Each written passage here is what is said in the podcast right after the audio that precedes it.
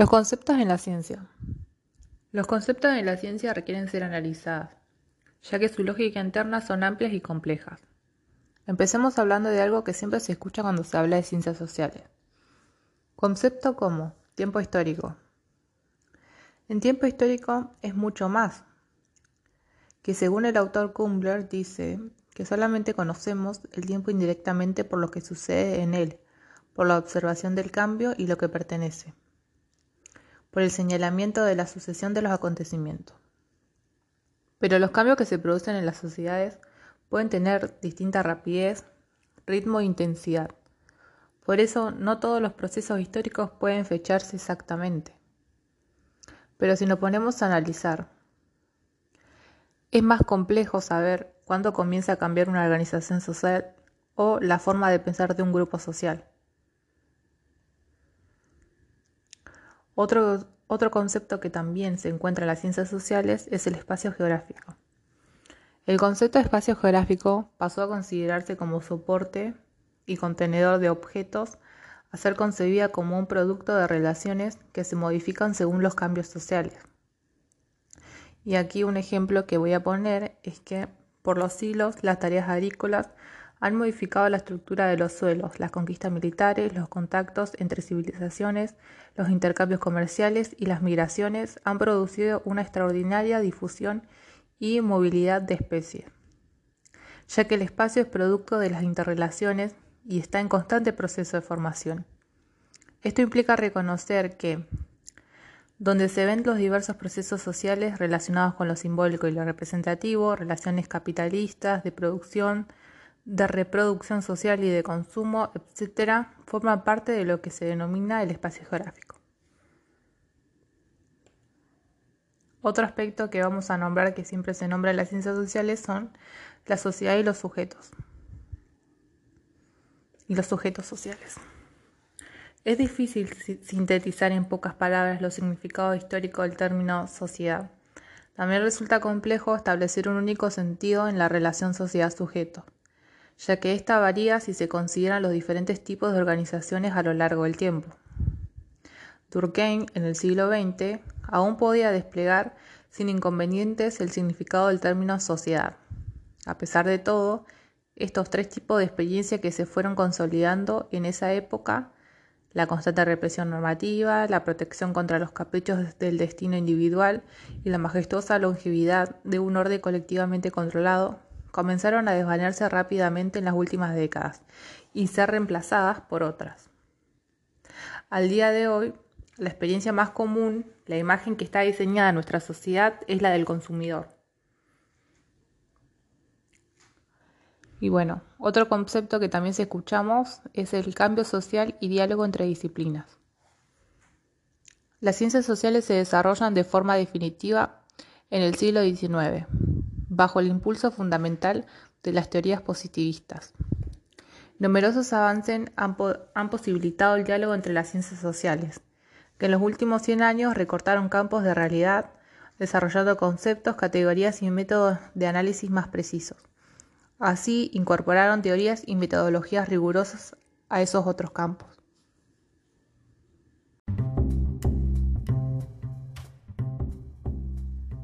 Ahora hablaremos de los conceptos estructurantes y principios explicativos. Dentro de ella decimos que las ciencias sociales estudian al hombre como un ser social, se distinguen por rasgos y particularidades. La enseñanza de las ciencias sociales está atravesada por conceptos la estructuran y por principios explicativos que orientan el fenómeno de las ciencias sociales. Dentro de ellas se encuentran el, el espacio geográfico, que es el resultado de la acción de una sociedad diferencias y las desigualdades. El tiempo histórico, el cual implica que trabajemos las nociones temporales, de ayer, hoy, antes y ahora, es decir, transformaciones. Y el sujeto social es el que se opone al sujeto individual. Esto incluye a una pluralidad de sujetos como protagonistas colectivos del proceso histórico. Podemos decir que el desafío de la enseñanza es comprender que las sociedades son el resultado de una construcción de las personas y no objeto de la naturaleza.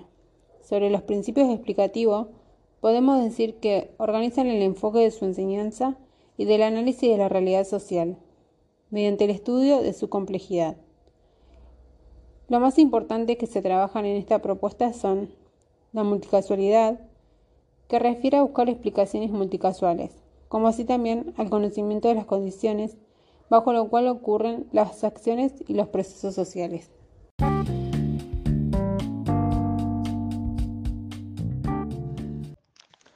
¿Para qué sirven las ciencias sociales? Uniendo los términos de utilidad y significancia, podemos decir que las ciencias sociales sirven para abordar los problemas sociales buscando respuestas, ayuda a la socialización de los individuos y a insertarse en la sociedad en la que viven. Les ayuda a comprender las estructuras, los elementos que abarcan las ciencias sociales, estudian distintos aspectos.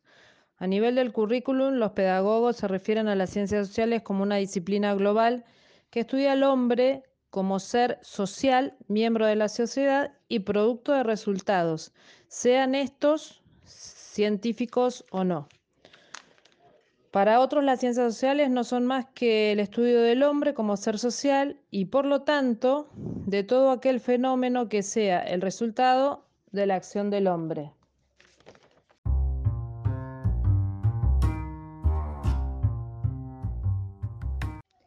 Los contenidos curriculares dan respuesta en un momento determinado histórico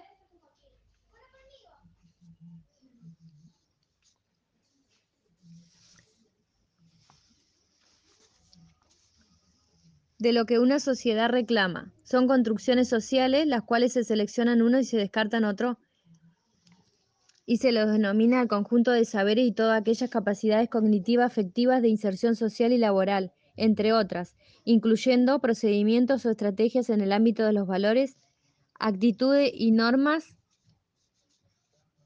para que el individuo pueda desenvolverse en la vida cotidiana.